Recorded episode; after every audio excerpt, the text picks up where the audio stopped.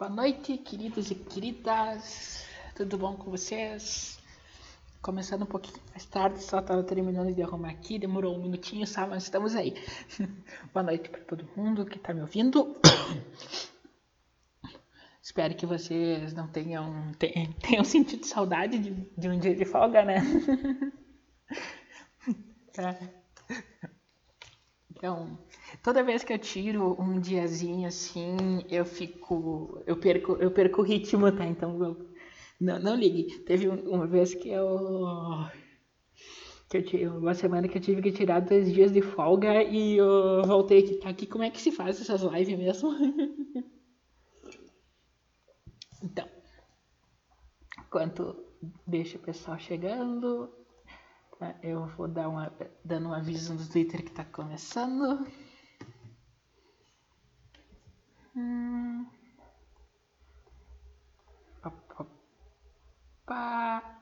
Então, tá, se preparando para começar aqui, vocês estão chegando. Boa noite para quem está chegando agora, boa noite para quem estava esperando desde antes. Ah, então, queria agradecer a todo mundo que está aqui, tá? Esse aqui esse vídeo acabou, vai acabar sendo um, um vídeo especial, certo? É, é especial de 440 horas atingidas, assistidas, né? Que a meta, vocês sabem, do YouTube é 4 mil em um ano e em um mês eu já consegui 11%, né? O que para uma pessoa assim quase sem recursos que está aqui improvisando eu acho bastante e tudo isso é possível graças a vocês, certo? Então, vocês que fizeram aqui, então o mínimo que eu posso fazer é trazer conteúdo melhor cada vez, cada vez mais, tá?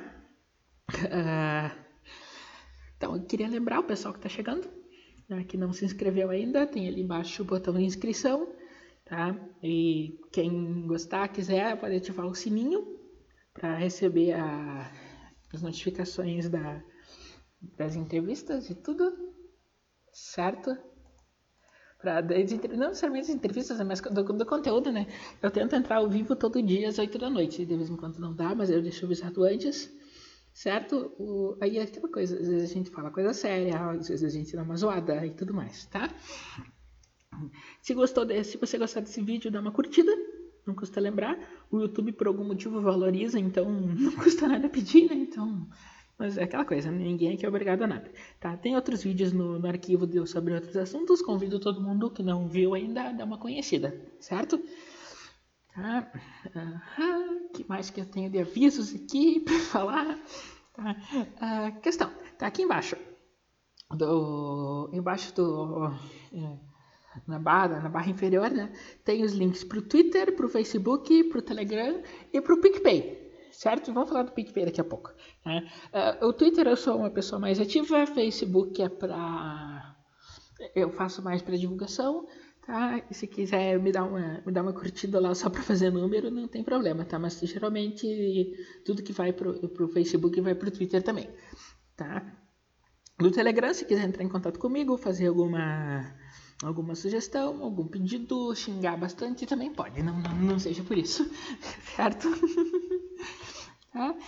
E, e mais pra frente, daqui. É da, eu vou ver isso no fim de semana com calma. Eu pretendo fazer um Discord pra gente, que o pessoal tava comentando outro dia, tá? Vamos, vamos, vamos acelerar esse. esse vamos acelerar. É, essa ideia, certo? Tá? Então, se você gostar desse conteúdo, conteúdo do canal, tudo, e achar que vale a pena, tá? Tem, na descrição do vídeo tem o link do Apoia-se, Tá? E tem agora a descrição do, o link do PicPay, certo? E aquela coisa, né? O, o meu objetivo aqui, se eu puder se, é, fazer esses vídeos, puder me ajudar a pagar uma ou duas contas, né? Se puder ajudar a pagar a internet, melhor, que daí eu não preciso parar. tá, então já, já é uma ajudinha, tá? Então uh, fiquem à vontade para contribuir, não precisa ser quantias exorbitantes, tá? Qualquer 5 ou 10 reais está valendo. Já, nem que me ajudando a pagar um cafezinho para me manter acordada, tá? Uh, lembra, eu, eu, bebo muito chá, então ajudando no chá tá ótimo. Já me lembro de um começo. Tá, aquela coisa que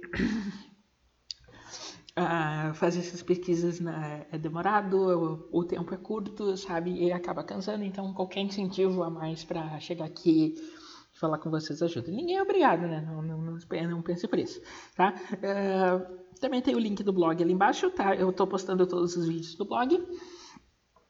Um, mais textos, tem, como eu estou me concentrando no canal, por enquanto eu tenho escrito pouco, tá? Mas os assuntos importantes eu, é, sempre deixo sempre deixo aqui conosco, tá? Eu sempre falo.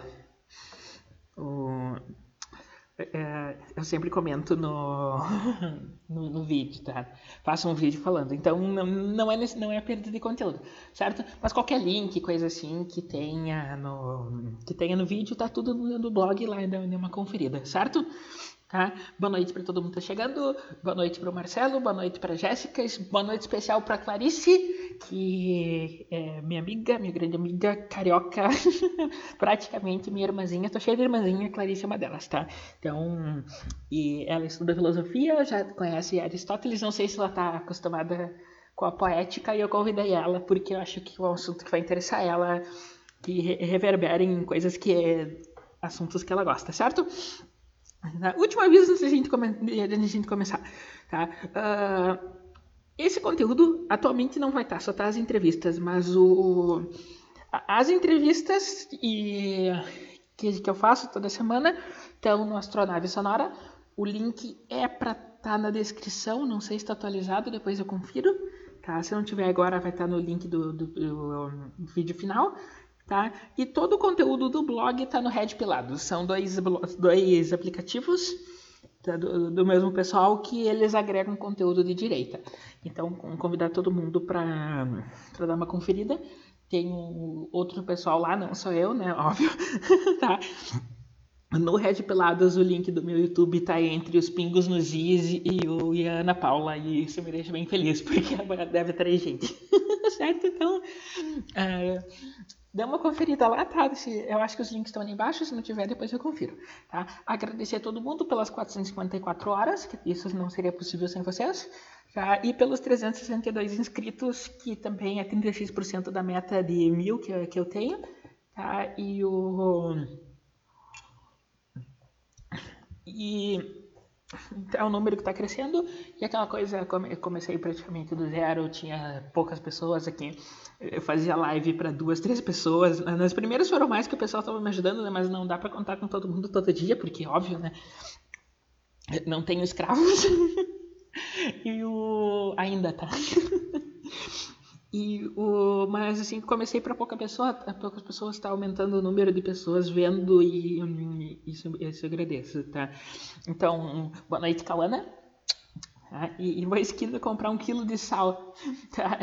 Corre, não, não, não tenha pressa, tá?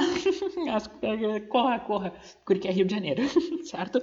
Então, a, a princípio de, de, de, de introdução é isso.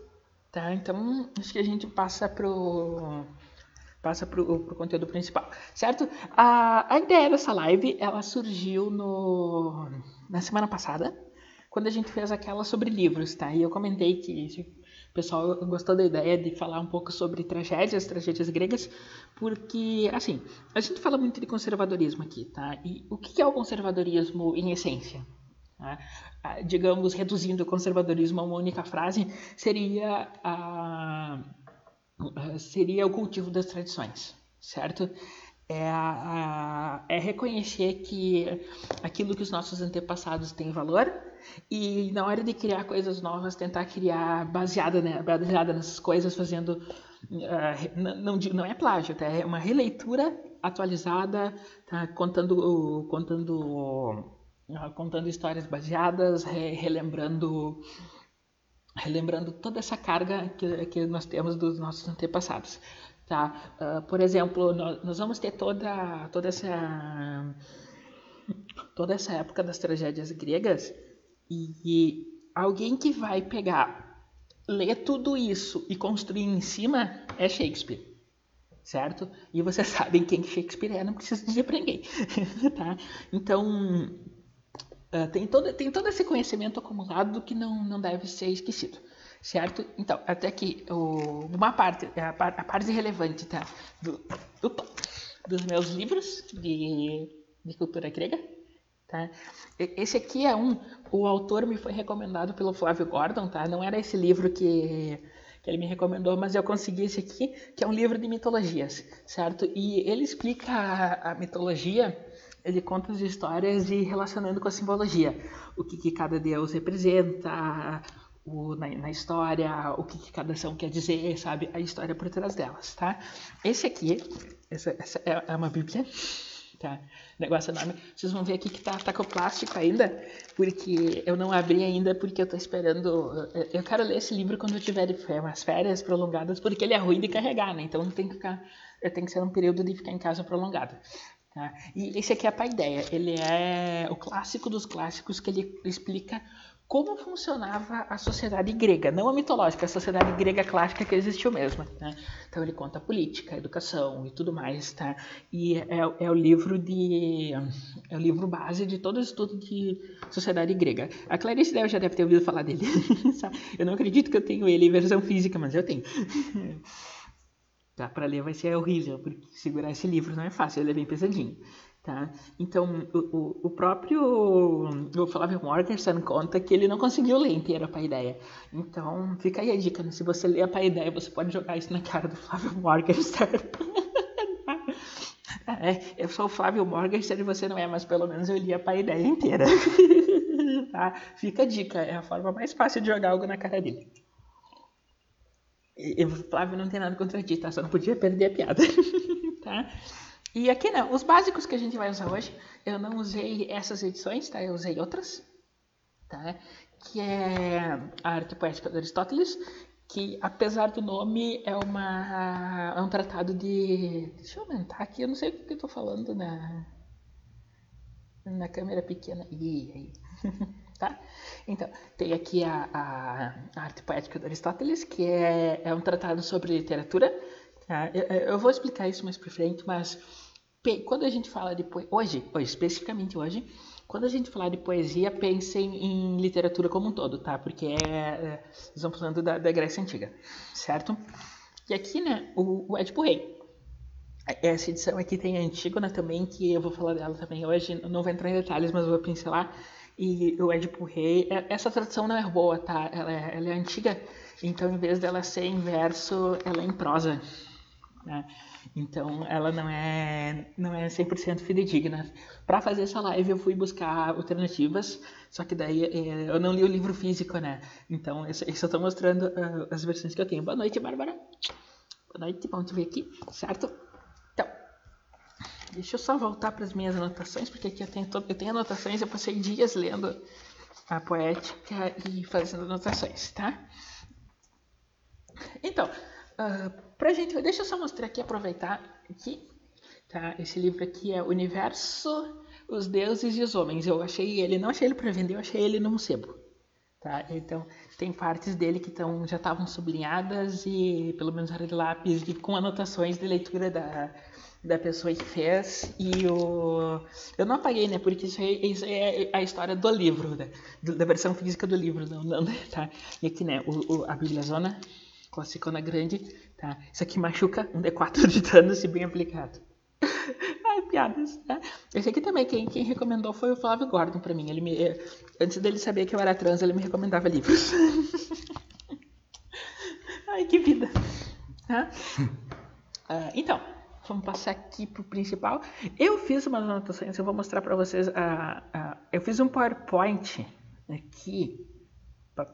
Esse aqui, tá? Deixa eu só, eu vou diminuir a webcam pra... Tá.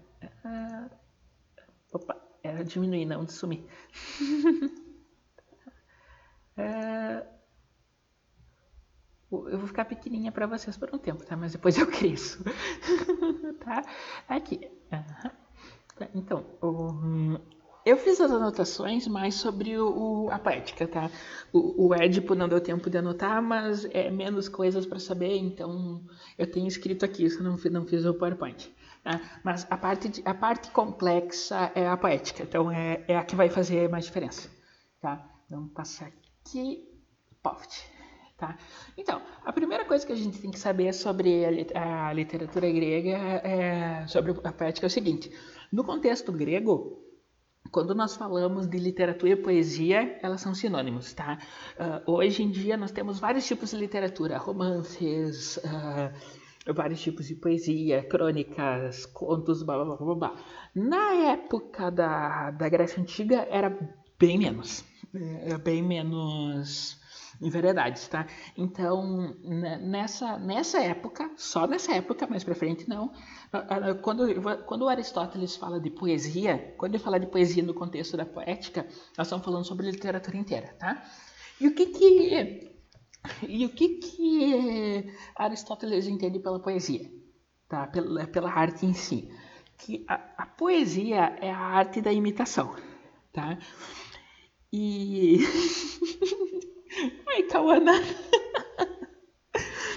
tá? Então, a, a poesia, a, a, imitação, é algo que incentiva o homem desde a infância, certo? Então, quando nós, nós, nós somos crianças, nós temos a, a mania de, de ficar brincando, de fazer conta e tudo mais, é isso que ele está se referindo, tá? O que que o, o, que que o, o homem imita, em, em suma? Tá? Em, em suma, é, ações de outros homens. Tá? Nós vamos entrar em mais detalhes sobre isso daqui a pouco.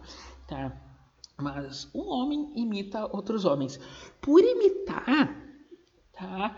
Uh, não pensem em plágio. Não, não, ninguém está falando de cópia, nada. É só fazer a mesma coisa, tá? Repetir, é uma, é uma repetição, tá? Então, o, é, é voltando àquilo que eu comentei no início, a arte, a literatura, a poesia, ela vai se construir em cima de si mesma, tá? Ah, eu, como uma pessoa nascida final do século XX, tá? Tenho mais de dois mil anos de história de, da, da poesia, tá? de, de, de arte, para absorver e construir em cima, certo? Tá? É, é, é, isso que significa, tá? Eu tenho que aprender isso e, e, baseado nisso fazer algo melhor, tá? Que é uma coisa que, que é, difícil, é bem difícil fazer, tá? Uh, uh, e uma coisa que um, um, professor meu uma vez contou que tipo a vantagem de, de ser a vantagem de ser Aristóteles é que não tinha que se comparar com Aristóteles, né? Tinha ah, não, não tinha um, um, eh, ele não tinha tanta carga para construir em cima, então era mais fácil de inovar. Tá? E isso, isso é uma outra falácia que a gente chega na fala em outro momento. Tá? Então, o homem imita o homem passado, que na sua época imitou um homem passado, e assim vai, até o início, que vocês vão, vão devem lembrar, que a gente aprende na, na escola, de arte rupestre, o, o, os primeiros homenzinhos de pau, né, desenhado nas cavernas, que é a imitação pura da natureza. Tá? Então, a partir da imitação da natureza, nós criamos contos, nós criamos fábulas, e e depois, baseado nessas fábulas, criamos novas fábulas e vai ficando mais complexo o negócio, certo? Tá? Então, lembrem disso, tá? A, a, poesia é a arte da imitação. Tá? Vamos pular o próximo slide. Então, uh, Aristóteles vai definir três tipos de, de poesia. Tá? Uh, ali em cima, nós temos a tragédia, e embaixo nós temos a comédia e a epopeia certo? Uh, dois desses nomes devem ser devem ser novos uh, conhecidos de vocês, mas aposto que ninguém nunca ouviu falar em comédia, certo? Então, uh, o que é a, tra a, tragédia, o que é a comédia, o que é a epopeia, tá?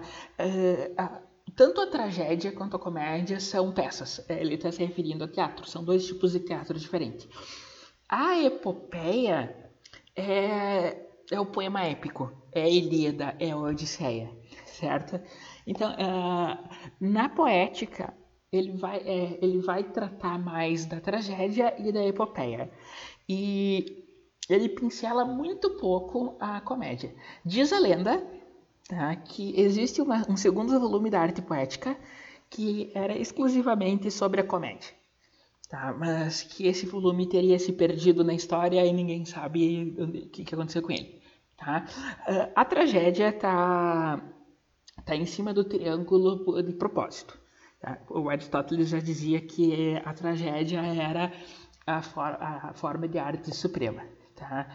E a tragédia se relaciona com as outras duas de uma forma específica. Por exemplo, tanto a, tra a, tragédia quanto a comédia, elas são encenações. Elas têm que ser mostradas por ação. Tá? Elas são uma forma de ação, certo? O, não importa pro, descrever os fatos, eles têm que ser mostrados. Ali eu errei, agora que eu percebi, tá? Uh, uh, tanto a tragédia quanto a comédia são ações, tá? Mas a tragédia não é uma narração, isso aí tá errado, eu vou consertar depois. Tá? A, a, narração é o que difere a epopeia das outras duas, tá? O que liga a, a epopeia com a tragédia é os tipos de personagem que nós vamos ver daqui a pouco, tá? Então ignorem aquele narração por enquanto, depois eu, depois eu corrijo, tá certo? Então, uh, na tragédia e na comédia, o texto não vai trazer descrições do cenário, nada assim, não vai explicar o que está acontecendo. Isso aí vai ser mostrado pelos personagens. Tá? A, a epopeia é diferente, vai ter toda, toda, toda a narração. Tá? Vai mostrar, descrever o ambiente, mostrar as coisas e tudo mais, certo? E uma coisa que une as três é, é que elas não são feitas em prosa, elas são feitas em verso. Então elas são longos poemas long, uh, narrados, uh, narrados pelas pessoas. Tá? Na, na, tragédia e na comédia elas são encenadas, na, na epopeia ele é cantado por, por algum poeta. Certo? Então, nós vamos se tratar hoje da, da tragédia, tá? A, a, tanto a epopeia quanto a comédia não, não são nosso escopo, certo? Então, eu vou passar para vocês algumas coisas sobre a tragédia para a gente poder ir pro e logo pro Édipo, porque para entender o Édipo é necessário entender um pouco do, do da, da poética, tá? Então, a, a tragédia é uma, a imitação de uma ação importante e completa por atores. Porque assim, uh, nós temos na mitologia grega, e entendam que mitologia grega e tragédia grega são dois, dois fenômenos diferentes, certo? Então, nós temos várias histórias na mitologia grega. Algumas são complexas, como a, a Guerra de Troia, certo? E elas, ela contém várias cenas, vários episódios. E cada episódio desses é uma tragédia diferente. Tá? E, e uma das regras que Aristóteles vai pôr é que uma tragédia não pode conter mais que uma história. Porque todos os poetas que tentaram fazer isso falharam miseravelmente. Tá? Eu não sei se vocês viram o Troia, que tem no Netflix. Tá? Uh, cada episódio é uma tragédia diferente certo? A guerra de Troia inteira, ela durou 10 anos, certo? Uh, desde, desde o início até, até o, o episódio do cavalo, ela dura 10 anos. Uh, não, ela não existe a história dela inteira em forma de tragédia. Não existe uma tragédia que trate da, da guerra de Troia por completo. Tá? E tem partes da Guerra de Troia que não são, não existem em forma de, de tragédias e a própria Ilíada que narra a Guerra de Troia, ela só narra os momentos finais. Então ela vai fazer referência ao que aconteceu antes, ela vai contar a história de Aquiles, outros heróis e tudo, mas ela não vai, a própria Ilíada não abrange a Guerra de Troia como um todo certo? Isso é, isso é importante de, de frisar e nós, eu vou pincelar mais que isso daqui a pouquinho. Qualquer dúvida, qualquer comentário que vocês queiram fazer, fiquem à vontade, tá? Então, é, é, é, essa parte, essa partezinha pode ser meio chata, mas ela é necessária para entender, então me perdoem. Tá? Então, uh, o objetivo da tragédia é, suscitar compaixão e terror que levam à purgação desses sentimentos. Então, uh, uma, isso Nelson Rodrigues vai recuperar depois, tá? O, a, a, tragédia, em suma, ela mostra um estado que alguém, que seria o protagonista, ele passa da. Não necessariamente o protagonista que vai ter sessões, tá? Mas ele passa da, de um estado de felicidade plena para infelicidade plena. E, e, isso é feito, e, e, isso é feito, assim, né, usando a palavra no sentido atual, isso é feito de forma trágica, tá?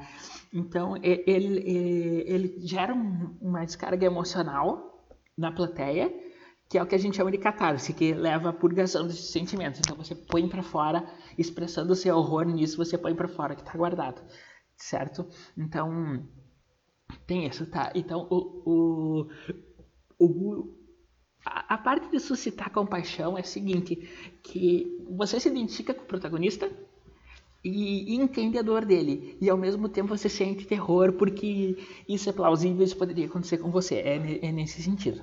Tá? E a imitação, tem uma Cleo brincando aqui, tá? a, a imitação ela, ela depende da ação, certo? E não dos homens que, que a fazem, tá? O importante não é a pessoa, o importante é o que, que a pessoa faz. Tá? Então, sem ação não há tragédia, tá? Ah, alguém parado no computador sem fazer nada não é uma tragédia, tá? É só um bando de nada acontecendo. É nesse sentido. E aqui a, a tragédia, isso é básico, tá? Isso é, é, isso é só redundância, tá? A tragédia tem começo, meio e fim, certo? E isso pincela aquilo que eu falei. Ela vai ter um núcleo, tá? ela vai ter uma história e ela vai contar essa história. Tá? E a, a, essa questão de terror e compaixão é o seguinte: ela só pode acontecer entre amigos, certo? Porque uma pessoa desconhecida você não, não vai ter sentir compaixão e o inimigo você não vai sentir compaixão. Então, uh, as tragédias envolvem pessoas próximas e alguma coisa acontece que essas pessoas deixam de ser próximas. Nós vamos ver exemplos, certo? Então, aqui vem a parte importante, tá? a, que são as partes da tragédia. Uh, que, que, o Aristóteles diz que são, uh, que, tudo, que são as partes que tem que analisar para uh, compor a tragédia. Tá? A primeira ali, a mais importante, que é a fábula, que é o mito. Eu já vou entrar nesse, nesse ponto. Tá? Os personagens, que eles vêm diretamente do mito, os, os principais pelo menos. Tá? A, a elocução, que é uma. Para nós vai ser um elemento menor. Tá? Eu, até tá eu botei no quarto, na minha anotação tem terceiro lugar, mas na, no slide eu botei em quarto, tá? Por, o que, que acontece? Tá? O, terceiro, o terceiro é o pensamento. O pensamento é definido como as formas que, a, que, que as personagens usam para expressar, se expressar, para agir. Tá? A, a elocução é a, as palavras usadas, tá? o espetáculo é a cenografia e o, canto, o coro é a parte cantada. Tá? Que eu já vou voltar. E esses três últimos aspectos, para nós, vai ser de pouca relevância. Tá? E o importante são os outros. Tá? Agora, voltando para a fábula, que é, que é, o mais importante. Tá? Tem uma coisa que, que a gente tem que entender que é o seguinte: a, a história de Édipo não existe por causa do Édipo Rei. Ela já existia antes. O Édipo Rei, que é, que é a peça escrita por Sófocles, ela pega o mito de Édipo e transforma em teatro. É só isso. Se o Sófocles nunca tivesse escrito Édipo Rei, nós ainda assim as chances muito grandes de nós termos tido conhecimento da, da história de Édipo. Isso, isso é importante de frisar. Tá? E, então, uh, Sófocles não, não teve um dia que ele acordou e disse: ah, vou escrever a história de um cara que come a própria mãe. Não, não foi isso que aconteceu. Tá? A história já existia antes dele. E, e isso é importante, porque o, é, esse mito tem que ser bem representado. E é uma coisa que Aristóteles vai falar depois no princípio, nos, nos princípios que ele aplica, que as personagens têm que ser fiéis ao mito ou não existe tragédia. Por exemplo, hum, eu posso no máximo uma comédia, tá? Então nenhum, não vai ter nenhuma adaptação do mito de Édipo em que ele se revolte contra o destino e tenha sucesso, porque daí não, não gera tragédia. Tá? Isso tem que ser fiel. Tá? Que bom que você voltou, Clarice. Tá? Me acompanhe, me corrija se for necessário, tá? então, tem, tem, eh, tem, essa questão. Uh, a, uh, o mito é tudo, porque do mito a gente extrai as tragédias, certo? Uh, e uma coisa que é importante frisar antes da gente continuar é que, para Aristóteles, o Édipo Rei é a tragédia perfeita. É por isso que ela é a mais conhecida, por isso que nós estamos começando por ela. Porque ela vai reunir os elementos que eu vou dar para vocês de forma perfeita. Tá? E que elementos são esses? Nós temos aqui, ó. Uh, primeiro vamos falar dos personagens. Tá? Uh, aqui. Uh, existem três tipos de pessoas que, é, que, a, que, a, que a poesia pode retratar. Que são as pessoas piores que nós, as pessoas iguais a nós e as pessoas melhores que nós. Certo? As pessoas piores que nós e as pessoas como nós, elas não geram tragédia, porque uh, eles, uh, a queda delas não é tão impactante. Então, quando nós vemos uma pessoa boa uh, cometendo um ato horrível, isso gera terror, certo? E porque nós vamos ver que muitos personagens de, de, das tragédias eles cometem crimes, crimes horríveis, mas eles cometem sem saber. Tá? Ou eles sabem e sabem as consequências, tem, tem, essas variações, sabe? Mas eles, em suma, são pessoas boas. Porque se eles fossem pessoas más, a gente não ia se. não iam. não ia ter graça, certo? Isso. Tá? Todos os mitos gregos terminam em tragédia. Exato. Tá, e eu vou entrar, eu vou entrar nesse ponto assim que eu terminar de explicar a poética, eu quero explicar um pouco como é que funciona a mitologia, tá? Então, o Aristóteles vai dar o princípio de verossimilhança, que o público deve sentir que as ações ensinadas estão de acordo com a com a lógica do com a lógica da que que a história propõe, certo? É, é aquela coisa, é, imagine Harry Potter, tá?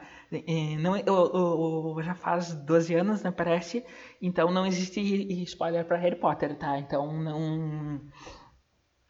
Então não, não, não me critiquem por isso. Da mesma forma que não existe spoiler para mitologia grega, tá?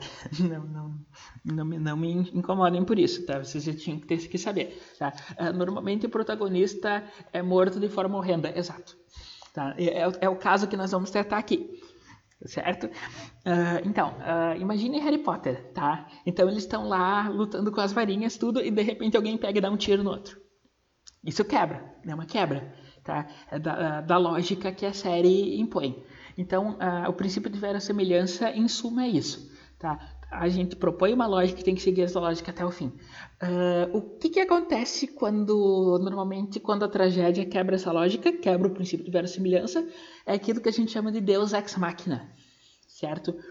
Hum, por exemplo, nós vamos ter outra peça que é a Medeia. Eu, uma hora eu vou tratar dela com, com calma, porque ela é, ela é importante.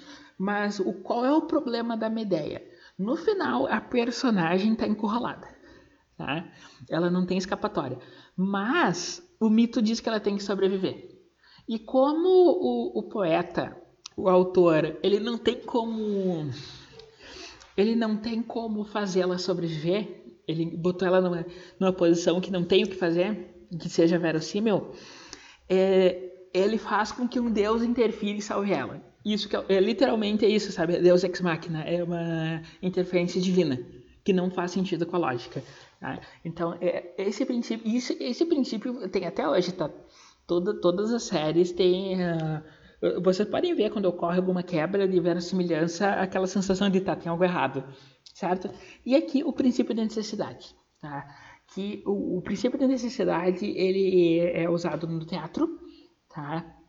O, mais no teatro, mas é bom lembrar dele para a literatura, porque aqui nós estamos falando de representação de uma ação, não de uma narração, tá? Então tudo que está presente tem que tem que tem que ser usado, tá? Uh, se alguém entra em cena, isso é, isso é outra. É, é, tem um, um, outro teatro, é, um outro autor de teatro, eu não lembro o nome dele, que ele fala disso, tá? Se na primeira cena da peça tiver uma espingarda, na segunda ela tem que ser atirada. Alguém tem que atirar com ela. É, é basicamente isso, tá? O tudo que aparece tem que ter um, tem que ter um sentido. Se você pega a história, apaga um detalhe e ela continua fazendo sentido, a, a, esse, esse, detalhe era desnecessário desde o início. Tá? É, tá bem no nome, né? Princípio da necessidade, não tem muita. Tá? Então, outro elemento da tragédia que, que ele fala é a, esse, esse PowerPoint no final, tá? Não se preocupem. Tá? É, é a peripécia. O que, que é a peripécia? o... existe um fio, uma, é um fio narrativo, que a, a, a história está sendo contada. E quando está seguindo um sentido. Quando a peripécia acontece, esse sentido quebra. Ele se inverte. Tá? E, e eu vou dar um exemplo para vocês ainda hoje, tá? Tem no Edible, por isso que eu estou chamando a atenção disso agora, tá? Que é o princípio de peripécia, que é a inversão do é a inversão do sentido do, da peça, tá? E a, aqui a gente não está falando de mitologia, nós estamos falando de teatro, tá? É bom deixar claro. Tá? E o reconhecimento, lembra? A tragédia é a, é a troca de um estado de felicidade para infelicidade. Isso geralmente acontece através do reconhecimento, que é quando o protagonista entende, recebe aquela pista final que faz as coisas fazerem sentido e ele entende que tem algo errado e ele entende que a vida mudou e é aí que acontece, tá? O, um dos motivos que levam Aristóteles a crer que uh, o Édipo Rei é uma das melhores peças é que uh, a peripécia e o reconhecimento acontecem ao mesmo tempo. Então é um choque só e como é um choque só ele é maior. Tá? Nós, vamos ver, nós vamos ver esse detalhe daqui a pouco. Tá? E, certo, de, de PowerPoint é isso, tá? é, é o principal. Tá? Então, uh, espero que vocês tenham entendido um pouco, nós vamos voltar para esses conceitos. Eles são necessários porque, assim, uh, hoje nós vamos falar sobre Édipo Rei, mas eu quero fazer outras, outra, outros vídeos baseados em tragédias gregas, contando sobre outras peças menos conhecidas. E nós estamos começando com a, com a mais famosinha, tá? Uh, não, não, não tem tempo, tá? Não sei quando vai ser a próxima, não me perguntem, né? eu vou decidir depois, certo? Então, um, pra gente pular logo pra mitologia, tá? E para fazer tudo, e para encaixar tudo isso, para fazer tudo fazer sentido, tá? Algumas coisas que tem que ser entendidas a, pela mitologia, tá? Uh, Uh, primeiro, é que a, a história da mitologia, ela, o Jordan Peterson vai dizer que ela é uma história moral. Tá? Ela foi criada e refinada com os tempos, tá? e para nos passar um sentido, para nos passar uma lição. E o, no, no Mapas do Pensamento, o livro novo dele que eu quero ler, não li ainda, ele fala mais sobre isso, tá? Então não, não, não tem como dar não, não vou dar detalhes para não falar bobagem, tá? Mas ele vai falar, ele vai dar, vai dar essas pinceladas. E a, a mitologia, ela é, ela é uma história herdada de, é, de tradição oral, Tá? E ela vem de antes, e ela vai se refinando, vai se refinando, e ela vai se espalhando pela, pelos povos, e cada um vai dando sua. vai, vai dando o seu vai, vai dando a sua pincelada depois, tá? Vai modificando. É por isso que várias histórias da mitologia são semelhantes, tá? As culturas entram em contato, trocam histórias e vão adaptando depois, certo? Um, o mitologia uh, vocês vão ver que tem vários deuses que são semelhantes na né? mitologia nórdica, mitologia grega, blá, blá, blá, blá. Tá? Uh, se for falar de comédia, tem que falar de As Nuvens. Uh, eu não li essa ainda e eu não pretendo falar de comédia, mas talvez uma hora, tá? Vamos estudar, tá? Não, não, vou dizer que não, não está nos planos, nos planos em curto prazo, tá? Mas eu vou deixar anotado para depois, tá? Então, uh, e, e, essas histórias, elas vão, como elas são de tradição oral e elas vão passando de pai para filho, nas comunidades e tudo, elas vão. É, elas vão adquirindo diferenças até de consistência, tá? E aquilo que eu disse é que a, o mito ele antecede a tragédia. Então nós vamos ter tragédias, é, nós vamos ter a, toda a história do rei Agamenon, que começa na Guerra de Troia e termina anos depois, tá? Então nós vamos ter toda a história de, do, do rei Agamenon e da descendência dele, tá? e tem duas peças, que é as Coéforas e a, e a Electra. Tá? As, a, a Electra, se eu não me engano, é de Só... Uma das duas é de Sófocles, se eu não me engano, é Electra. E as Coéforas é de outro autor que tá me falhando o nome. Se alguém souber, por favor, o me ajude. Espera aí, isso aqui é rapidinho. É, é, só o navegador funcionar que a gente acha. Tá? É, as Coéforas de Eumênides, tá? É outro autor. E essas são duas tragédias diferentes, mas elas vão tratar do mesmo mito, que é o mito do Orestes, que nós vamos falar outra hora, tá? Então, só para ter essa ideia, o, o, mito antecede a peça. E o mito, ele é refinado, ele é refinado. Então, nós vamos ter várias, várias versões da mesma história. Por exemplo, o mito de criação grego, que envolve a... Fazer, vou fazer uma live só para tratar disso com detalhes, mas que, que envolve Gaia, que envolve Urano, que vai dar luz a Saturno, Plutão, uh, Saturno Cronos, né, que que mata o pai depois é morto por Zeus, tem várias versões, tá? Uh, a, a versão que eu prefiro, ela, ela é diferente da, da versão mais aceita, que é a da teogonia. Tá? Eu não, não gosto muito da versão da teogonia. É essa coisa, são, são histórias orais, tá? que não tem uma forma única, elas vão ter várias coisas. E quando o autor pega o mito, como o mito não é 100% correto, ele tem muita liberdade para escrever. Então, nós vamos ver coisas no Édipo que são, é, que são do autor, que não são do mito, e tem muitas coisas que são do mito e o autor é obrigado a seguir. Tá? Uh, e tem aquela regra básica, né, que a gente está falando do que a, a, as pessoas, uh, com, a, os personagens cometem crimes de vez em quando, tá? As pessoas boas cometem crimes e esses crimes, justamente por elas ser boas, eles são piores, eles são mais graves, são crimes hediondos. E a única forma que elas têm de pagar esse crime hediondo é um crime hediondo acontecer com elas. Só que esse crime hediondo vai ser cometido por outra pessoa. E, portanto, é, essa pessoa também vai cometer um crime hediondo que também vai ter que pagar por ele, e alguém vai ter que pagar por ele, alguém vai ter que pagar por ele, geralmente é a linhagem, é, é descendência. A história de Édipo ilustra bem isso, tá? Porque, assim, Édipo é só um... É, a história de Édipo, é, é, da, do Édipo Rei, ela é só uma parte da história do Édipo. Tem o antes, tem o depois. E a história completa do Édipo é só uma parte do mito de Tebas. E Tebas é uma, é uma cidade importante na mitologia grega. É, eu não sei se Tebas existiu de verdade, não tenho certeza, tá? Mas é aquela coisa, né? Ah, vamos, vamos agrupar, vamos, se vamos, nós estamos contando uma história, ah, vamos botar numa cidade conhecida que daí todo mundo se localiza. E é por isso que os personagens também estão relacionados, né? É mais fácil de contar, uh, explicar, não, esse aí é filho do fulano, que daí o pessoal já tem o contexto, tá? Então, eu não vou contar o mito todo de Tebas aqui, porque vai demorar muito, eu preciso pesquisar bastante. Mas Tebas era uma cidade grande, era um, ponto comercial.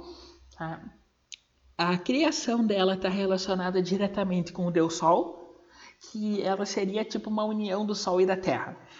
Tá? E, então, ela tem várias histórias. Tá? O, o mito dela também tem, envolve o Deus Dionísio, que é, ele resolve pregar uma eu tô, eu falando por cima porque é pra gente entrar em detalhes outra hora, tá? Mas uma das coisas que ele faz, ele faz todas as mulheres enlouquecerem, uh, manda elas para floresta e os homens tentam é, chamar as mulheres de volta, as mulheres ficam violentas e começam a atacar eles. Se não me engano, elas estão dançando peladas na floresta, tá? Então tem um monte de coisa, tá? Então, uh, vai ter a parte de Dionísio, o, o, depois que, que, essa parte passa, o rei de Tebas troca, depois troca, depois troca, e vai chegar no, no rei Laio, certo? E o Laio, ele tem a mitologia própria dele, tem a história própria, mas digamos assim que para começar ele era um pederasta, tá? E tentou seduzir, ele tentou seduzir jovens e tudo, ele foi expulso de Tebas, porque não tinha coroa. Daí eh, ele tentou seduzir o filho da rainha que acolheu ele, foi mandado de volta e tudo. E quando ele é mandado de volta, ele casa com a, com a rainha de Tebas, que é a rainha Jocasta. Tá? Ele casa com a mulher e depois ela vira rainha por causa dele. Tá? E, e ele vira o, vira o rei de Tebas. Tá? E no reinado dele, Tebas prospera. Mas ele se preocupa que o que a. Nós estamos falando do Édipo, tá? Então pode prestar atenção. Ele se preocupa que ele não consegue gerar um filho. Tá? Então ele parte de Tebas e vai pro vai pedir ajuda pro oráculo. O que do oráculo de Delfos que era o mais é, que era o mais, mais conhecido. Tá. Existiu sim, e foi muito importante no cenário grego antigo, Atenas, Esparta, Tebas, blá blá blá. Tá. Uh, Atenas vai aparecer depois na história do Édipo, tá? Então, uh, E Corinto, Corinto aparece também. Creta, Creta, é, Creta sim, né? O, Creta, a questão do Minotauro, nós não vamos tratar dela assim, mas ela é bem interessante, tá? Então, Laio vai pro, pro oráculo de Delfos. E o que, que é o oráculo? É um ponto da Terra onde o, o, os humanos são mais próximos dos deuses. E lá eles recebem as profecias direto dos deuses. E o oráculo de Delfos, ele ficava num vulcão. O oráculo de Delfos existiu de verdade, tá? O, ele ficava num vulcão e o, as sacerdotisas, ele era o oráculo do deus Apolo. As sacerdotisas do, de Delfos, elas conseguiam entrar em contato com Apolo e receber profecias. Pesquisas recentes, recentes eu digo não, não é da Grécia Antiga, né, dos tempos modernos, uh, descobriram que na caverna que, que existia o oráculo vazava gases vulcânicos. Então as pessoas iam lá na salinha para receber o, oráculo, elas respiravam os gases vulcânicos sem saber e ficavam chapadonas e começavam a ter alucinações e é daí que vem as profecias. Tá? Então isso existe de verdade. Então, o, a, a, Grécia Antiga inteira é uma história de, de pessoas chapadas. Resumindo bem. Uh, então, uh, é, é, Laio vai para vai para Delfos e Laio recebe a profecia de que se ele tiver um filho, o, o filho vai matar ele e, e casar com a mulher dele, com a Jocasta. E óbvio que ele entra, ele entra em desespero, né? o, o ah, ele decide não ter filhos. Só que uma noite ele se, ele se descuida. É, eu não sei se é o vídeo travando ou eu gaguejando, tá? Desculpa, mas não sei. Aqui não tá dando nada. acho que sou eu me, eu acho que sou eu me, me enrolando, não, né? não se preocupa. Tá? Eu só tô procurando um, um detalhe aqui que eu esqueci. Tá? Eu só tô procurando isso. Que se eu não me engano. Uhum. Aqui, achei. Tá? Já, vou, já vou falar disso, tá? Então, uh, Laio volta para Tebas, preocupado com a profecia, decide não ter filhos, mas um dia ele, ele relaxa e engravida a mulher. Quando o filho nasce, ele sabe que o filho vai ter essa profecia. Tá? Eu acho que não travou, acho que era eu gaguejando. Perdão, gente. Eu estava procurando um negocinho ali eu me perdi um pouco, tá? Mas já vai, já vai. Tá? Quando lá, é quando. Daí a, a Jocasta engravida e ele. E, e, ele entra em desespero, porque ele sabe que ele vai morrer nas mãos do filho. Então, quando esse filho nasce, eles é, eles decidem, é, é, aí começa, começa a parte do destino, né? Que o destino grego é inescapável. Quando a criança nasce, eles, eles decidem é, abandonar a criança para ela morrer. Então eles dão a criança para um pescador e mandam o pescador soltar ela perto de um rio. Tá? Então ele leva lá, solta a criança e a criança não morre e fica tudo bem pelos próximos anos, tá? Uh, só que o, o, o, pescador, esse, eh, na hora de matar a. Na hora de matar a criança, ele encontra um, um, um pastor. Um pastor de Corinto, que é, que outra cidade ali que a, que a Clarice mencionou, tá?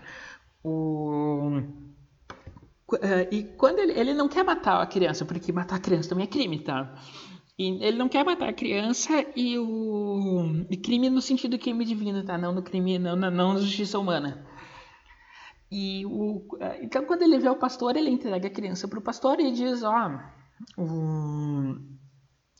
tira essa criança daqui, nunca mais deixa ela voltar. E o pastor volta para Corinto e o entrega a criança para o rei de Corinto. Tá? E a, a, criança, daí ela recebe, ela recebe o, o nome de Édipo e ele é criado como príncipe de Corinto, certo? E Édipo, durante essa questão da, da, da morte dele, da, que não aconteceu, ele recebe uma ferida no pé. Então ele é meio manco e tem uma cicatriz na, no calcanhar. Tá? Isso é um detalhe importante. Uh, aí uh, o tempo passa, né? Alguns anos passam e Édipo cresce. Quando Édipo é adolescente, ele decide por um, qualquer motivo ele decide vi visitar o oráculo. Ele vai para Delfos e lá ele recebe o, o mesmo o, o mesmo profecia que o Laio recebeu, né? Que ele vai matar o pai e casar com a mãe. Ele tá. Uh, beleza. Só que o, o Édipo, ele é em, em, essência uma pessoa boa. Quando ele recebe essa, essa profecia, ele pensa, tá, uh, matar o próprio pai e casar com a própria mãe são crimes, uh, são coisas que eu não quero que aconteçam, eu não, não, não sou um tipo de pessoa que faria isso, então eu vou me autoexilar. E ele sai de, de Corinto, deixa o que ele, ele pensa, ele não sabe que é adotado, né? Então ele deixa aqueles que ele pensa que são os pais dele para trás. E ele vai decidido a nunca mais voltar.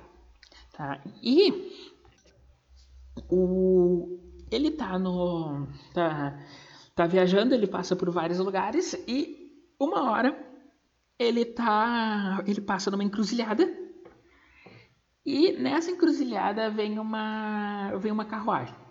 Tá? E, em suma, é uma, é uma carruagem real e ele e eles param os dois e eles brigam para ver quem tem preferência. Aí vocês veem, não tinha regra de trânsito, né? Então, duas carro... é uma carroça do Édipo, uma carruagem brigando para ver quem vai passar primeiro. E essa, e essa carruagem ela tem várias pessoas, tá? E o Édipo tá sozinho. E, e eles chegam numa indecisão tão grave que o Édipo pega e mata todo mundo. Chega lá e ó. Não.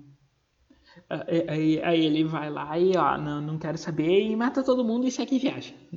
Como se nada tivesse acontecido. Só de raiva. E nesse meio tempo ele chega em Tebas.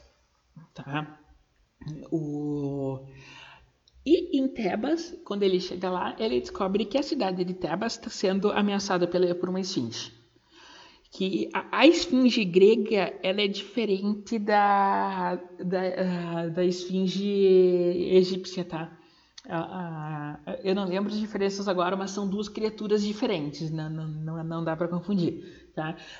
a esfinge grega é a esfinge que, que propõe pegadinhas certo? E, e a esfinge que estava em Tebas, ela ameaçava a cidade e dizia, ó, vocês têm que me mandar o... Todo ano vocês têm que me mandar os seus jovens, os mais proeminentes. Então, a, Tebas está sofrendo porque os seus, a, a, a nova geração está sendo alvejada aos poucos.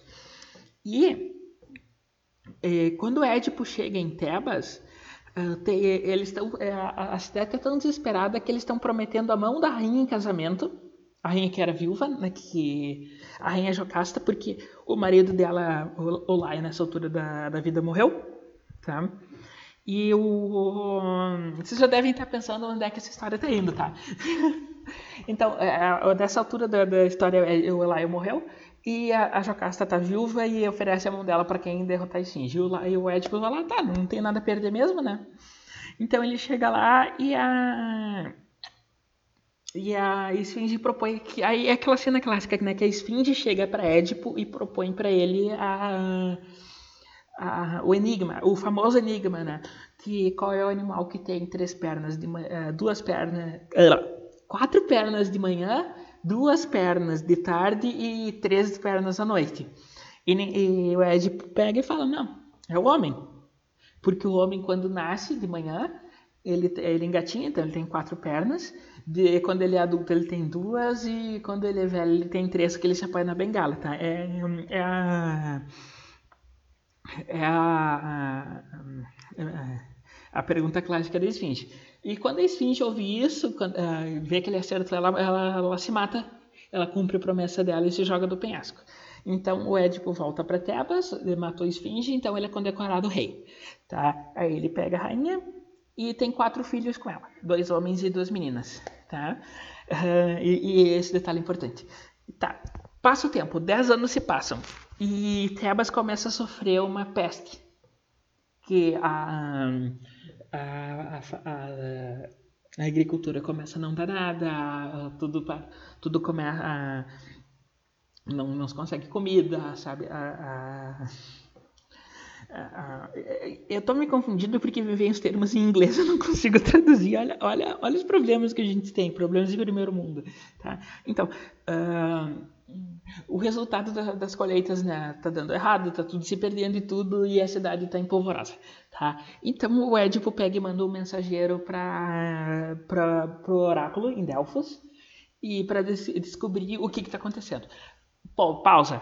Nesse ponto, sim, começa o Édipo Rei. Tá? Tudo isso é o mito antes da peça. Agora que começa o que está aqui. Tá? Então, uh, a peça começa com Édipo esperando o mensageiro. Nisso, o mensageiro chega e fala: O que está acontecendo em Tebas é, é devido ao deus Apolo, porque ele exige que o, que o assassino do rei Laio seja punido. Tá? É, é, e, e, esse é o ponto importante. E o Édipo, quando, quando, como ele é um homem bom, homem de palavra, ele declara: Então, eu, como novo rei de Tebas, honrando o meu antecessor, eu vou, a partir de agora, eu vou procurar esse criminoso. Quando eu encontrar ele, eu, ele vai ser cegado e expulso da cidade. Porque o, a profecia diz que o, o assassino está em Tebas, então ele vai atrás. E aí, o, o Édipo Rei também é conhecido como o, arque, o arquétipo do primeiro detetive, porque o Laio vai conduzir uma, o Édipo vai conduzir uma investigação em cena. Tá? O, a primeira pessoa que, que ele chama tá? é o é o, o único sobrevivente, porque assim ele descobre daí sim, daí que ele descobre que a, o, o rei Laio morreu porque ele estava numa, numa viagem oficial pro, pro oráculo e quando ele estava voltando o a carruagem dele foi atacada por bandidos e ele foi morto lá, tá? Então, a primeira pessoa que ele chama é... Ele vai entrevistando as pessoas da cidade e tudo, e aí não, aí não é necessariamente do mito, tá? Aí é Sófocles, Sófocles puro. E ele vai entrevistando as pessoas, tá? Ele, é, ele descobre o, o, último sobrevivente, o único sobrevivente que foi quem voltou e contou o que aconteceu dos bandidos. E é, essa pessoa, ele é um guarda da cidade que estava aposentado já e ele tem muito medo do Édipo. Ele não quer falar com o Édipo, não quer ficar por perto, tá? E ele é evasivo e tudo mais e assim vai, tá? Depois é, eles começam a investigar o filho da Jocasta, que é o próprio Édipo, que ninguém sabe nessa, nessa, nessa altura do campeonato. Tá? Eles começam a investigar e o e descobrem daí sim que o filho não morreu, tá? Que foi para que ele foi entregue para outra pessoa, tá? E assim vai indo, tá? Isso tudo é diálogo, diálogo, diálogo. E o, o que, que acontece? Nisso chega um mensageiro de Corinto e, o, e aí nós vamos voltar para Aristóteles, tá? E esse mensageiro, ele passa a... Ele dá a, a notícia para o Édipo que o rei de Corinto acabou de falecer. E embora... E ele fala que... Uh, por mais que ele seja teu, seja teu pai, tá? Tu tem um motivo para se alegrar, porque isso quer dizer que a profecia que se, se abateu sobre ti não é, é não é verdadeira. Tá? E, e esse é, uh, e, é, é, e esse é o momento de, de peripécia, tá? que, porque todo, todo uh, toda a construção vinha aqui agora para inocentar o Édipo, certo? Para mostrar que o que não foi ele que, que, assassinou, que, que, que assassinou. Só que um pouco antes disso, tá? quando eles entrevistam o, o, o pescador que, que entregou o Édipo, ele, a Jocasta já entende o que está acontecendo. Então ela sai de cena. Tá? Ela não tá mais. Tá? E quando o quando o quando o mensageiro chega e dá a notícia, ele vê o pescador e esse mensageiro é o mesmo que é o mesmo pastor que anos atrás entregou o Édipo para o rei de Corinto. Tá? Então eles se reconhecem, certo? E aí, quando ele fala isso, que ele pensa que ele vai trazer a, a felicidade para o Édipo, o, ocorre o contrário, porque nesse momento que o Édipo fecha as pecinhas. E aí que ele se dá conta, se, ele, se o rei morreu, ele não era meu pai. Tá? E, o, e quando, eles, quando eles comentam que. É, daí que ele descobre que o, que o rei não era o pai biológico dele e tudo mais, que ele fecha, fecha com a história que ele é o filho perdido do Laio. Então, quando ele matou o, a carruagem na, na, na encruzilhada, ele matou mesmo o pai dele. E ele casou com a mãe dele e o, teve quatro filhos com ela. E, esse é o ponto, esse é o reconhecimento. Quando o Édipo passa do desconhecimento, que ele não sabia, e ele passa a entender. Ele cometeu um crime hediondo, que é matar o pai, mas ele não sabia. Então, a partir daquele momento, ele entendeu. Ele entendeu o destino. Tá? E é aí que ocorre a descarga de energia, descarga de, de sentimentos na plateia, que é a catarse certo? Então, é, é, esse é o ponto de reconhecimento, é o ponto alto da peça. E quando o Édipo vê isso, tá, um guarda vem correndo do, do castelo e já informa, ó, a rainha acabou de se matar, porque a rainha já tinha entendido o que estava acontecendo. Ela percebeu antes, ela não falou nada, ela se matou. E, essa é outra característica do teatro grego, porque assim, a, a encenação, a, a, atuação, ela acontece em cena, mas a, tem muita pouca encenação tem muita. tem, eh, tem, muita pouca interação entre os personagens. É, vocês vão ver no, no Shakespeare que o, quando, quando um personagem luta com o outro, ele luta em cena. Então eles estão lá com as espadas cenográficas lutando, tá? um jogo de cena. E quando eles te, e, quando alguém mata o outro, é só um golpe. Um personagem está com o outro, o outro morre na hora, não nem agoniza, sabe? Só morre. tá? E, e e isso é uma evolução do, do teatro. Na época de, é, da, da, tragédia grega, isso não existia. Era só o, o, os, os, personagens falando, declamando, é, em, em verso, né? E eles declamando e não tem interação entre eles em si, só o diálogo. Tá? Toda ação mais drástica, lutas, coisas assim, ocorrem fora de cena.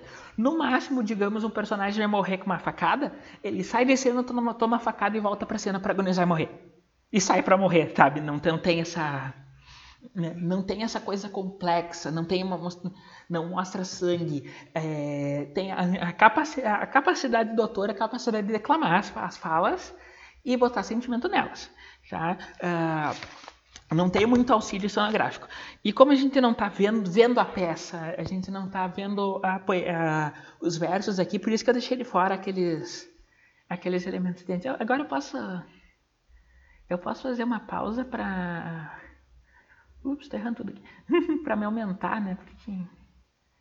Olha, aqui. Ah, sai. Tá, agora eu posso me aumentar um pouquinho. Já. E. Posso ficar um pouco grande para vocês com meus cabelos despenteados. Não liguem para isso, tá, gente? Por favor. Uh, deixa eu voltar aqui, tá? Uh, uh, Tragédia grega, tudo acontecia num dia, né? Na cena. Sim, é... vamos pegar Macbeth, Shakespeare, tá? É, Macbeth começa num dia, no final de uma guerra, tá? E vai terminar anos depois no... É, anos depois em outra cidade, em outra cena, em outro local. Tá? Tragédia grega, não. Começa num dia, termina no mesmo dia. A ação em si demora pouco tempo tá? Não tem muita, não tem muita distância, certo? Então tem isso. O, ela é rápida, a, o que acontece é bem rápido. Tá? Tem exceções, tá? Mas em geral é isso. Começa, começa num período de tempo e, e termina em outro, tá? Uh, Ajax, outra peça, né? Ajax, uh, o, que é uma peça que acontece na durante a guerra de Troia, depois da morte de Aquiles. Tá? Ela começa ao amanhecer e termina antes do meio-dia, do mesmo dia, sabe? Ela é bem rápida. Tá? Então tem isso, tragédia grega é rapidinho. Tá? Então a, a Jocasta se mata e o Édipo se vê nessa situação, né? Então é aí que tá. Como ele é um, como ele é um homem bom e, e justo, ele declara: não, quando essa investigação começou, ele não fala isso com essas palavras, tá? Mas a ideia é essa. Quando a investigação começou, ele disse que ia cegar um, ele ia cegar o culpado e expulsar de Tebas. Então, quando ele vê o que aconteceu, que ele vê que a rainha morreu, ele sai de cena, fura os próprios olhos e sai e volta para cena. E ele fura os próprios olhos e diz: não, foi a foi a punição que que eu dei, que eu prometi, a punição que eu estou aplicando. Não importa se é para mim, tá? E a e quando ele, ele se exila, ele leva consigo as duas filhas, que é a Antígona e a Ismênia. Tá? A Antígona depois vai ser aqui, ó. Tá aqui, é outra peça, tá? Já, vou, já vamos pincelar ela, tá? Uh, então ele vai, vai sair de lá e é nesse ponto que acaba o Édipo Rei. Tá? A peça acabou aí. A história de Édipo continua, tá? A, a história do Édipo, em termos de, de tragédias, o Sófocles trata dela numa trilogia, tá? A primeira parte é o Édipo Rei, a segunda parte não é a Antígona, a Antígona é a terceira parte, que encerra o ciclo do Sófocles, no caso, não, não, não, não a mitologia, tá? Uh, uh, daí depois tem o Édipo em Colono, que é o Édipo, chegando em Colono, que é uma região perto de Atenas, e lá ele conhece o, o, o rei de Atenas, que, se eu não me engano, na época era Perseu. Eu não tenho certeza, acho que era Perseu. Tá? Perseu do Pégaso. Se eu não me engano, era ele, não, tem, não lembro agora, tá? Mas era um herói famoso. E é engraçado porque eles estão eles estão em Colono, que é uma uma região rural perto de Atenas e curiosamente Perseu está passando por lá a cavalo, sabe? Não tem nada a ver a história, tá? E assim, agora nós estamos, falando de, de, outro da mitologia, tá? Em Colono, o Édipo o, Édipo o, o Édipo faz um trato com Perseu, tá? E em Colono, ele diz que vai encontrar a própria morte, tá? e a morte dele vai, ser um, vai vir como castigo divino. E ah, no momento que, que ele morrer, a única pessoa que vai, é, que vai saber o, o, local onde fica o templo, o, o, a cova de Édipo, vai ser o Perseu. E no momento que e ele, ele lança a profecia. Enquanto a cova dele não for descoberta, a Grécia vai a Grécia vai prosperar, tá? A partir disso, a gente pode pode cogitar a hipótese que a União Europeia descobriu o, jazigo de Édipo, porque depois da, depois do Euro, Grécia foi pro buraco abaixo. Então, a União Europeia descobriu o, o, o, descobriu a cova de Édipo, tá? Espalhem essa história. tá, então. Uh, e essa coisa, quando. Agora eu tô pincelando que eu quero entrar nos detalhes depois. Quando o Édipo morre, ele está acompanhado das filhas, tá? Antígona e Ismênia. Ele passou anos e anos viajando com as filhas. No final do Édipo Rei, as meninas são crianças, tá? No, no Édipo em Colono, ela já tem uns 20 e poucos anos. 20, 21 por aí, tá?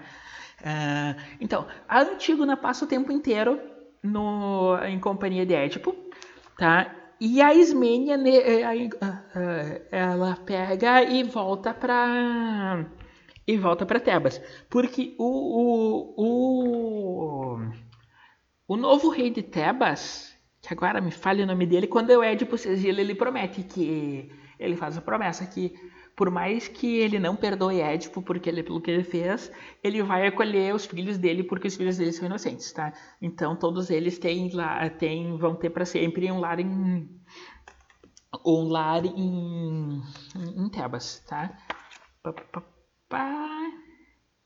Creonte é o nome do rei, tá? No, é, que é o irmão da Jocasta, tá? Que é tio e cunhado do Édipo. vocês pensavam que a árvore familiar podia ser complicada, né? Pensa deles.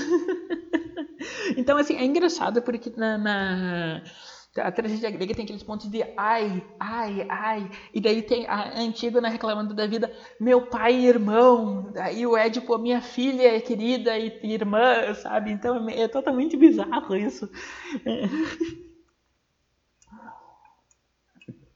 Ah. ah. Sabe? Então tem, tem toda essa questão. Tá? E quando o Édipo morre, as filhas dele voltam para Tebas. E aí começa Antígona, anos depois. Que é que o, os filhos de Édipo eles, eles começam a brigar entre si para ver quem vai ficar com o trono de Tebas.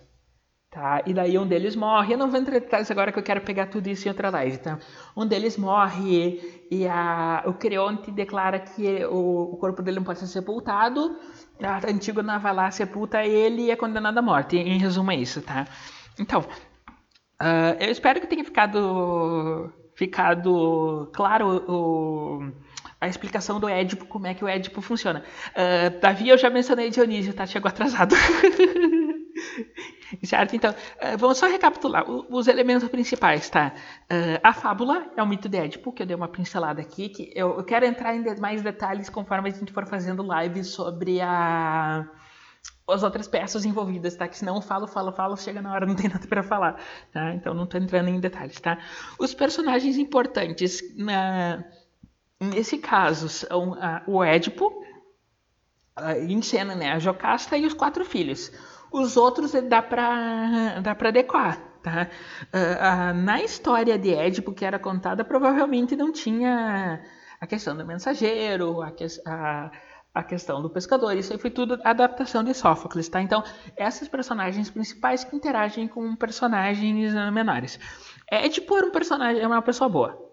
Tá? Ele era um herói, ele salvou Tebas. O, o herói, no sentido grego, tem outro significado. Tá? Ele está mais ligado à noção de protagonista. Tá? Mas como o, o protagonista da tragédia é uma pessoa superiora, então é daí que vem essa ideia do, do herói ser alguém melhor que nós. Tá? Em resumo, tá? A questão do pensamento é essa, tá? É, Édipo tem suas ideias, sabe? Ele está tentando descobrir o, o, quem matou o Laio, depois ele descobre que é ele mesmo, sabe? Então ele tem a, ele expressa os valores, o valor de justiça que ele tem, porque ele mesmo se aplica o se aplica a pena que ele prometeu que ia dar para o criminoso, sabe? Então ele mantém isso, esses valores, tá? Aí tem os outros três, vocês não devem ter lembrado, tá? Que são a elocução, o espetáculo e o canto. Que isso aí é questões que a gente não não está entrando em detalhes aqui, porque a gente está explorando mais a história e não, o, não a poesia em si. Tá? E eu recomendo que vocês peguem uma hora se conseguirem uma, as traduções. Tem traduções boas do Édipo na na Amazon tem em formato e-book e é sete pila cada uma, tá? É, e, e pega uma, a edição mais nova do Édipo e vejam, ela é toda adaptada, ela é feita em, pro, em feita em verso, então é, é, é, a mais próxima à fiel original. É, essa versão que eu tenho aqui, eu já eu mostrei antes, não, não ela está em prosa, tá? Ela é adaptada. Então ela não é não é tão fiel quanto eu gostaria que fosse, tá? Uh, o, a questão, a peripécia, acho que ficou explicado, né? Que é, é, é o mensageiro que ele vem para dar a vem para dar a notícia chega para explicar, para dar notícia que o rei de Corinto morreu, que a profecia não vai se cumprir, e descobre que ao dar essa notícia ele, ele só confirma que a profecia realmente se cumpriu. Tá? E esse momento também ocorre, é, funciona como o reconhecimento, que é quando o Édipo fecha as peças do enigma e passa da felicidade para a infelicidade, provocando catarse na, no público. Tá? Nós vamos ver outra, outras peças depois que esses momentos são diferentes. Eu gostaria só de chamar a atenção para vocês aqui, ó. Não sei se estou apontando certo, não dá para ver, mas aqui, ó, tem uma Cleo aqui, deitada no sofá, olhando para a parede, tá? tá? Então, uh, tivemos tudo hoje, tivemos a aparição surpresa da Cleo. tá? Uh, sobre o Édipo Rei, tá? é isso, tá? E a, a, a, a peça é complicada, tá? É, é, ela é complexa, porque primeiro tem todo esse background, né? E é, lembra, uh, o, o, o, Freud vai usar o Édipo para o famoso complexo, né? O que é uma certa injustiça com o Édipo, porque a, a ideia do complexo de Édipo é alguém que faz isso inconscientemente, tá? Mas é, inconscientemente, nós temos um psiquiatra no, no chat, eu acho, não sei se aguento até agora, que ele vai dizer, o inconsciente não significa necessariamente indesejado, tá? Mas, mas o Édipo, ele, se ele, ele não sabia que ele estava é, pegando a própria mãe, tá? O, então, tanto que quando ele descobre, ele se noja de si mesmo. Tá? Ele se cega como castigo por ter feito cometido um pecado. Tá? Então é aquela coisa, ele, ele não faz por querer, ele, é, ele faz porque de certa forma ele não tinha todas as peças do quebra-cabeça. Quando ele descobre, ele se enoja de si mesmo. Tá? Então, a história de Édipo chegou até ser novela há 32 anos. Me manda links depois, eu quero, eu quero dar uma conferida nisso. Tá? Uh, isso, é, isso, é, interessante, tá? Uh, então, uh, o meu argumento principal para hoje acho que era isso, né? Explicar para vocês esses detalhes. ficou um pouco longo porque tem toda a questão do. Tem que explicar a poética, né? Para vocês entenderem. Mas, assim, eu quero transformar isso aqui numa série, tá? Um, Espero que vocês tenham aprendido alguma coisa, né? Espero que tenha sido claro, espero que não tenha ficado dúvida. Se tiver alguma dúvida, por favor, façam antes de eu encerrar. certo que já está ficando tarde, já, tá, já estamos a uma hora e vinte conversando. Tá? Então, é, o, o, meu argumento principal é esse, tá? Espero que vocês tenham entendido. Uh, o, ficou meio grande por causa da, da explicação da poética, que na, na próxima não vai ter, tá? Não, é, é só para vocês entenderem os elementos que eu preciso me referir, tá? Uh, essa, expli uh, essa explicação da, da, diferença entre a tragédia e o mito acho que é importante porque o, ela, ela, hum, ela ajuda a entender. Quando, me, quando é a primeira vez que eu, que eu vi a. que eu estudei a poética, eu não tinha essa noção de que o mito era. e a, a, a tragédia eram coisas diferentes. O. A, então, para mim, foi Sófocles que inventou o Édipo e tudo, então o, ficava essa confusão. Tá. Novela Mandala, Jocasta era como Mateus. Vou, vou, pesquisar depois, obrigada, querida. Tá. Então tem, tem isso. Uh, eu espero que eu tenha sido claro o suficiente para explicar para vocês os elementos. Eu fiz essa revisão aqui, mas qualquer coisa me me a atenção, tá? Vocês têm essa liberdade, tá? Eu não sou tirana ainda, tá? Então, uh, eu acho que hoje, para a gente ir encerrando, né? Eu fico por aqui. Tá? Uh, aproveita enquanto eu dou duas despedidas para fazer as perguntas, daí eu interrompo e vou falando. Tá? É, foi um prazer estar aqui com vocês. Tá? Uh, se você aguentou esse vídeo até o final e gostou do que eu vi e, que, e, e conhecer um pouco mais, o, se quiser se inscrever no YouTube, tá ali embaixo o botão. Tá? Uh, pode ativar o sininho para fazer para receber a, a eh, para receber as notificações. Eu tento entrar ao vivo todo dia. O... Não, não, garanto, né? Todo dia às 8. Uh, eu tento, né? De vez em quando não dá, mas eu deixo avisado geralmente no Twitter. Então vocês estão convidados a me seguir no Twitter, no Facebook, entrar em contato comigo no Telegram, pode dar sugestão, pode encher o saco, pode fazer o que for preciso, tá? Uh, no YouTube também tem um arquivo com, a, com tudo que que já foi publicado, tá? Sobre literatura grega, esse é o primeiro que eu quero fazer, como eu falei, eu quero fazer uma série, quero entrar em outras, fazer, falar de outras tragédias, tá? Algumas que eu já li, quero, quero ler outras para vocês, e vocês vão ver como vai tecendo tudo e as coisas vão se relacionando, sabe? E as histórias vão se tocando, e é bem, e é bem divertido isso quando tu aprende. Tá? Tem coisas da Guerra de Troia, tem coisas dos Argonautas, que são as grandes os grandes os grandes arcos de história, digamos assim, né? Digamos, cada um é um filme dos Vingadores, a Guerra de Troia e os Argonautas, tá? E nós, nós vamos entrar em, nós vamos entrar falar com eles outra hora, tá? Uh, certo? Então eu quero fazer transformar isso em série. Não garanto o, o, o é, uma periodicidade, tá? Porque depende de pesquisa e depende de, outros assuntos, então, mas vai acontecer, tá?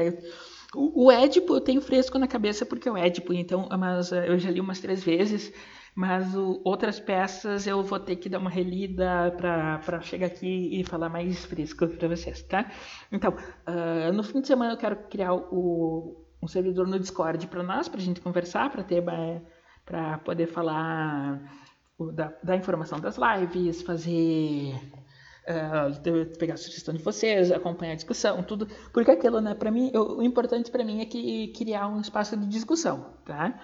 O, e vocês podem contribuir tudo. Para mim é melhor ter quando vocês contribuem porque não é, é um diálogo tá? Não sou só eu falando tá? Uh, ali embaixo também tem uh, os links de financiamento. Se você acha que isso aqui vale vale abrir o bolso então tá ali os links do apoia-se do PicPay tá? Ninguém é obrigado tá? Eu vou continuar aqui eu sempre falo isso tá? Não precisa fazer doações exorbitantes certo? Qualquer 5, 10 reais está valendo. Se eu puder pagar minha conta de luz com fazendo vídeo no YouTube, tá, se, se, eu puder é, não gastar fazendo vídeo no YouTube, já, está ótimo, tá? O, o, link do blog eu vou postar assim que for ficar disponível, talvez amanhã, porque eu estou bem cansada hoje, tá? Não sei se vou aguentar acordada, mas vai, vai sair, vai, vai pro YouTube. Os links dos livros e tudo mais, tá? Você, vai estar tá tudo, tudo, tudo completinho para vocês, tá? O, amanhã tem para ter live normal, o assunto a gente decide amanhã. Tá? Sábado também, live normalzinha. Uh, domingo tem a entrevista com o. Não entrevista, né? Mas uma conversa. Eu, o senhor Boteco e o Máfia. Nós vamos falar sobre as mídias de direito. O Boteco até lançou um podcast novo ontem, eu não tive tempo de ouvir ainda. Vou, vou, sábado eu vou fazer mutirão de podcast de direito, tá? Esses conteúdos de, de direita vocês podem encontrar no, na Astronave Sonora e no Red Pilados. Os dois são aplicativos para Android, tá? E parece que está lançando a versão web. O pessoal falou que estava com dificuldade para botar no, no iPhone. Mas vamos ver o que acontece, tá? Uh, a Astronave reúne os podcasts, tem todas as minhas entrevistas estão lá. Mais para frente eu vou migrar o, os outros vídeos também, porque eu preciso dar um jeito no meu SoundCloud que está com problema perdão, tá? E tem o Red Pilados, que aí sim tem é, por RSS, daí tem todo todo o meu conteúdo do blog tá lá, tá? Então, e tem mais uma galera, o, tem o Máfia, tem o podcast do, do Loen, do Irã, tudo mais, é todo esse pessoal que vocês conhecem, né? E tem um pessoal novo também, o que tá, tá começando agora, estão fazendo conteúdo também, então vale a pena dar uma, dar uma conferida neles, certo? Então, o, acho que por hoje é só, tá? Tá aqui todos os meus recados. Tá? Um, queria agradecer a todo mundo o, pela, pela ajuda, pelo tudo, o, por me ajudarem a ter mais de 10% do, das metas em um mês do YouTube. Uh, isso aqui não seria possível sem vocês, tá?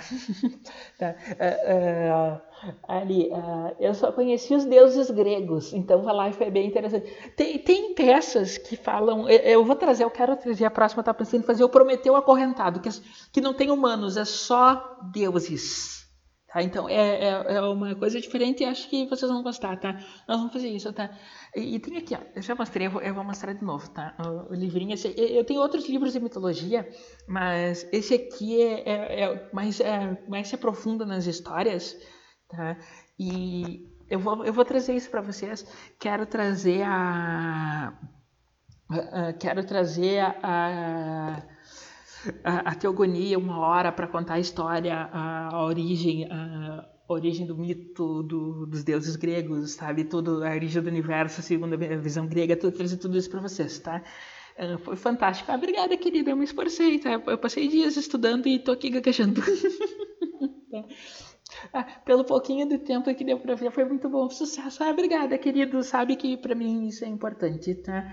Uh, Oi, Amanda, ConservaCast aqui. Eric, Bom te ver, eu vou te responder depois. O meu dia foi corrido, tá? Bom ver você aqui, tá? Uh, uma hora eu quero você aqui falando comigo também, tá? Nós vamos, vamos combinar isso depois, tá? O, o Eric do ConservaCast é um dos que estão no, no, também estão no Astronave, também tá no Red Pilados. Confiram lá. Eu, eu não, não tive tempo de ver o segundo episódio ainda, mas eu vi o primeiro, gostei, tá? Eu recomendei aqui já, recomendo de novo, tá? Uh, teve, você sabe, não preciso repetir que os problemas que, que tiveram, já, o pessoal já deve ter tem enchido muito saco de vocês, tá? Mas é, é probleminha técnico, essas coisas se arrumam, tá? O, o conteúdo tava bom, isso que importa, tá? O, o problema é quando a técnica é, é boa e a, o conteúdo é ruim. Grande news. tá? Então, é, eu acho que é isso, tá? É, boa noite para todo mundo, obrigada por vocês estarem aqui. Amanhã tem mais, tá? E nós vamos, vamos, vamos aprontar mais, tá? Uh, vamos transformar isso aqui em série, vai demorar um pouquinho, mas vai dar, vai dar tudo certo, tá? Uh, aguardo vocês. Se, alguém, se alguém tiver um tempo só para ver mais uma, que seja no, no domingo, que vai ter o, o, o Senhor Boteco, vai ter o. Vai ter o Máfia e acho que nós vamos falar muita merda e vai ser divertido. Uh, certo? Então eu me despeço aqui. Boa noite para todo mundo. Tá? Qualquer dúvida vocês podem deixar nos comentários depois, eu respondo na medida do possível ou, ou apago no desespero, brincadeira. Tá? Então vamos, vamos continuar a conversa, tá? nem que seja em, outras peças, certo? Tá? Uh, outra hora com calma eu, tra eu, trago o resto, com detalhes, o resto da história de Édipo, tá? o, o que acontece antes também, tá? porque a história, aquela coisa, né? O, o, quando o Édipo mata. A última informação aqui para vocês: quando o Édipo mata o Laio, ele está cumprindo o destino do Laio. Tá? E que o, o Laio merecia morrer. E isso não fica claro, não é tipo rei, é para quem conhece mais a mitologia, certo? E isso vem todo da, a, a, toda a ascendência do, do Édipo é trágica, tá? Isso a gente vai ver com calma outra hora, certo? Então eu fico por aqui, boa noite para todo mundo, bom ver vocês e a gente se vê na próxima.